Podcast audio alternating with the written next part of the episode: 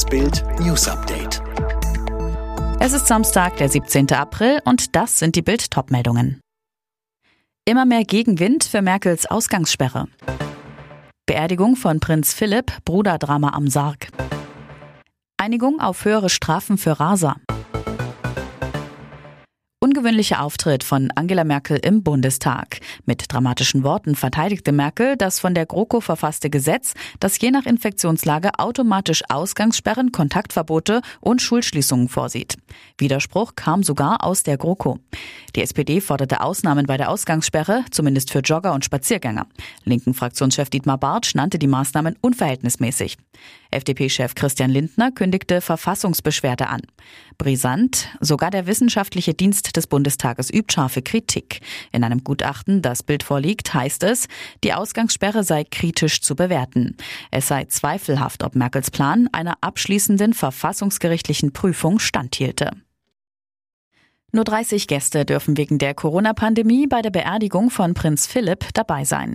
Doch die ganze Welt wird zuschauen, wenn der Prinz Gemahl von Königin Elisabeth seine letzte Ruhe findet. Dann werden auch Prinz William und Prinz Harry ihrem Großvater das letzte Geleit geben.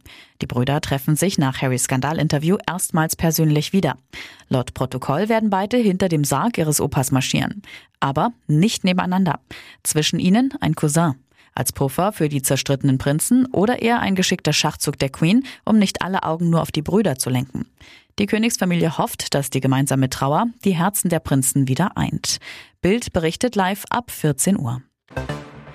Wer rast, falsch parkt oder keine Rettungsgasse bildet, wird in Zukunft stärker zur Kasse gebeten. Die Verkehrsminister von Bund und Ländern haben sich auf einen neuen Bußgeldkatalog geeinigt. Eine Verschärfung bei den Fahrverboten wird es nicht geben. Bei dem Mann, der in einem Paketzentrum in den USA um sich geschossen hat, handelt es sich um einen 19-jährigen ehemaligen Mitarbeiter. Das hat die Polizei nun mitgeteilt. Der Angreifer hatte in dem Zentrum in der US-Stadt Indianapolis am Donnerstag acht Menschen und dann sich selbst erschossen. Sein Motiv ist unklar.